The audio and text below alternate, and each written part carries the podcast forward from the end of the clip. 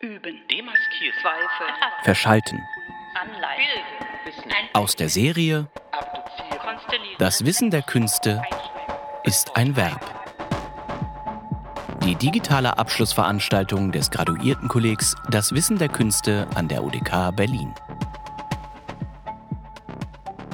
Christina Dörfling ist wissenschaftliche Mitarbeiterin an der Hochschule für Musik Franz Liszt Weimar im BMBF-Projekt Musikobjekte der populären Kultur.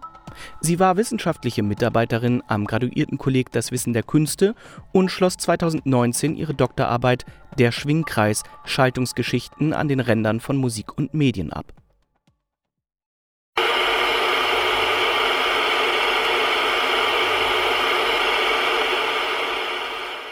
Sie hörten Weißes Rauschen, Rauschgenerator NG04 nach Hans-Jochen Schulze und Georg Engel. Z-Diode 6,5 Volt. Schaltungen sind konstitutiv für Medientechnologien.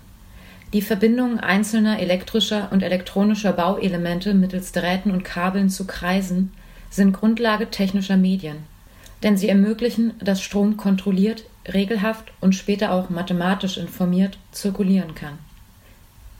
Durch Prozesse der Standardisierung von Elektrotechnik und der fortschreitenden Miniaturisierung der verwendeten Materialien verschwanden Schaltungen spätestens seit Mitte des 20. Jahrhunderts zunehmend hinter Gehäusen, wo sie im Verborgenen auf kaum wahrnehmbare Art und Weise schalten und walten. Die beiden Kulturwissenschaftler Wolfgang Schäffner und Bernhard Siegert haben in diesem Zusammenhang unter Rekurs auf die Informationstheorie nach Claude Shannon das Schalten als Form mathematischer Papierarbeit charakterisiert. Das meint, dass die später aufgebaute Schaltung lediglich Materialisierung vorheriger Berechnungen nach signal- und materialökonomischen Parametern ist.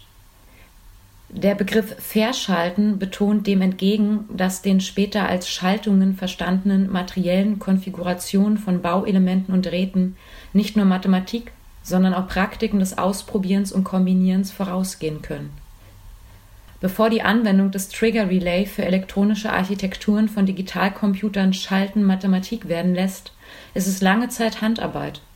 Spulen wickeln, Drähte biegen, Verbindungen löten. Und Schaltung zu entwickeln und aufzubauen ist keineswegs eine rein spezialisierte Angelegenheit der Elektroindustrie oder Ingenieurswissenschaft. Nach 1900 floriert die Radioamateurszene und auch die Musik bleibt nicht unberührt.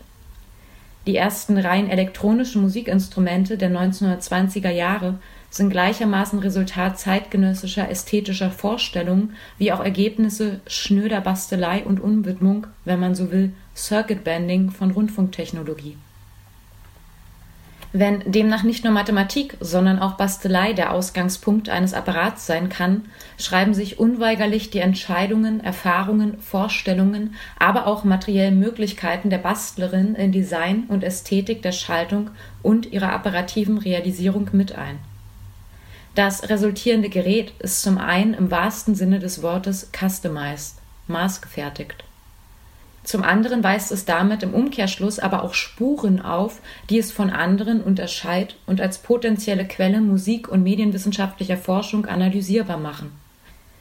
Die Wahl eines bestimmten Bauelements, die gewählte Form der Verkabelung, ja selbst die Platine, ob gelocht oder geätzt, lassen gleichermaßen Rückschlüsse auf den Kontext der Entstehung von Schaltung und Apparat zu, wie sie auch Hinweise auf die Intentionen und Vorstellungen der involvierten Bastlerinnen geben können Schaltung als Resultat von Prozessen des Verschaltens zu verstehen, lenkt den Blick auf Analyseparameter wie verwendete Materialien, das gewählte oder auch nicht gewählte Schaltungsdesign, aber auch mögliche elektrotechnisch formulierte ästhetische Präferenzen und Setzungen, wie sie erst im Vollzug der Schaltung wahrnehmbar werden. Um die Potenziale und vielleicht auch Herausforderungen einer derartigen Schaltungsforschung kurz zu umreißen, möchte ich auf ein Beispiel aus meiner eigenen Bastelarbeit zurückgreifen – im Moment löte ich einen monophonen Analog-Synthesizer, wie er von Hans-Jochen Schulze und Georg Engel in ihrem Buch Moderne Musikelektronik, erschienen im Militärverlag der DDR 1989, vorgeschlagen wird. Derartige Bastelbücher sind für sich genommen bereits eine aufschlussreiche Quelle, als sie zum einen den Pragmatismus der Elektronikamateurin mit ästhetischen Setzungen und Vorstellungen der Zeit verbinden. Zum anderen geben sie Aufschluss über die Zugänglichkeit von und Wissen um elektrotechnische Materialien und Erkenntnisstände ihrer Zeit für die Allgemeinheit. Hier ist zum Beispiel der Umstand augenfällig, dass nun endlich integrierte Schaltkreise in der DDR verfügbar sind und mit sogenannten Chips gebastelt werden kann. Die vorgeschlagenen Schaltungen sind laut den Autoren allerdings nicht als absolute Setzung zu verstehen, sondern erfordern auch Eigeninitiative der Bastelnden. Das verdeutlicht sich unter anderem dann, wenn sie in den Erläuterungen zu ihrer Filterschaltung schreiben, Zitat, die Werte der Bauelemente können in weiten Grenzen geändert werden, Schäden entstehen nicht und das Ergebnis von Veränderungen ist hörbar. Zitat Ende. Was damit gemeint ist, möchte ich kurz am Beispiel der im Buch konzipierten NG04 Rauschgeneratorschaltung vor Ohren führen. Engel und Schulz schreiben über diese Baugruppe einleitend Zitat Schließlich fehlt der Rauschgenerator NG Noise Generator in keinem Synthesizer. Der NG ist sowohl Audio-Signalerzeuger als auch Steuergenerator. Der Rauschgenerator liefert weißes Rauschen welches für die erwähnten Klangsynthesen Meeresbrandung, Windgeräusche, Beifall, Becken benötigt wird. Bei vielen Schaltungen wird darüber hinaus rosa Rauschen, Pink Noise, bereitgestellt. Dazu wurde weißes Rauschen mit einem Tiefpass gefiltert, sodass die hohen Frequenzanteile fehlen.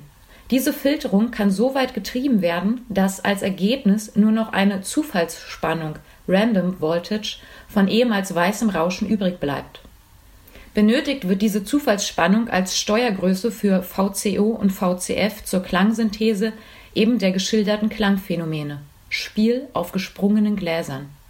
Zitat Ende. Im Schaltungsdesign von Engel und Schulze bildet ein in Sperrrichtung betriebener Transistor V1 die sogenannte Rauschquelle.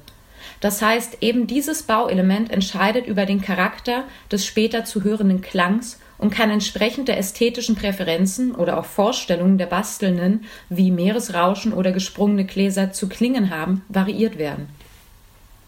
Bei dem eingangs eingespielten Soundbeispiel handelt es sich um weißes Rauschen, eben dieser Schaltung.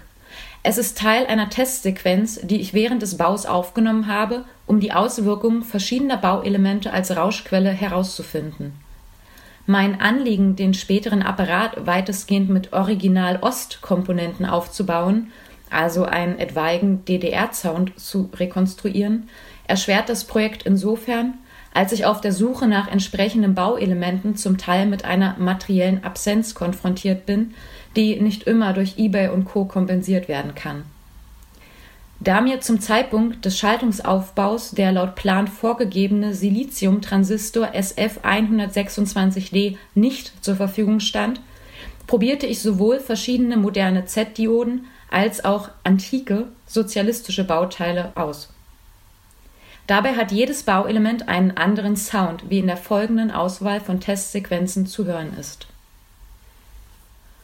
Weißes Rauschen Z-Diode 2,7 Volt.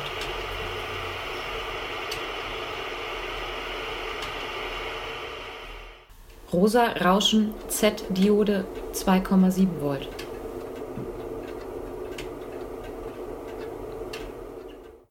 Weißes Rauschen Z-Diode 9,4 Volt.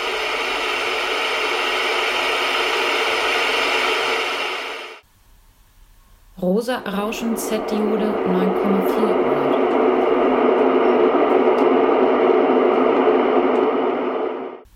Weißes Rauschen Germanium-Transistor DDR.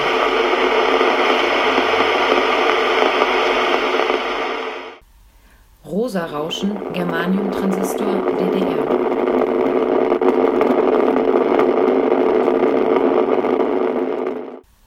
Weißes Rauschen Diode UdSSR ca. 1950.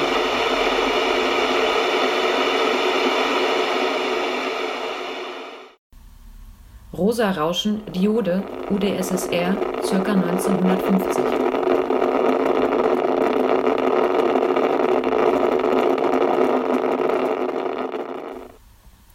Weißes Rauschen Diode WAZ 17 Volt DDR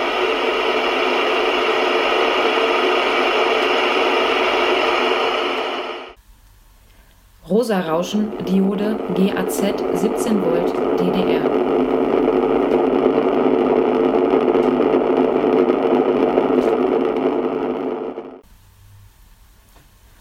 Am Ende habe ich mich für die DDR-Diode GAZ 17V entschieden, einfach weil sie in meinen Ohren am angenehmsten klang und ein solides, also frequenzfestes Rauschen generiert. Diese Entscheidung wird am Ende, wenn der Apparat hoffentlich irgendwann fertig ist, lediglich ein Bruchteil des finalen Geräts ausmachen. Eine winzige Platine, ca. 4 x 6 cm groß im Gehäuse, eine Kontrolllampe im Bedienboard und lediglich zwei Signalausgänge. Meine kleine Schaltungsvariation wird im Endresultat oberflächlich dann genauso wenig anzusehen sein wie eBay-Käufe und Testsequenzen. Erst wenn der Deckel abgeschraubt und die Leiterplatte mit dem Schaltplan gelesen wird, wird die GAZ 17V eben diese vorgängigen Prozesse indizieren. Es sei denn, sie ist dann durchgebrannt. Zuhören, demaskieren, zweifeln, erfassen, dekolonisieren, anleiten, bilden, wissen, aneignen. Das Wissen der Künste ist ein Verb.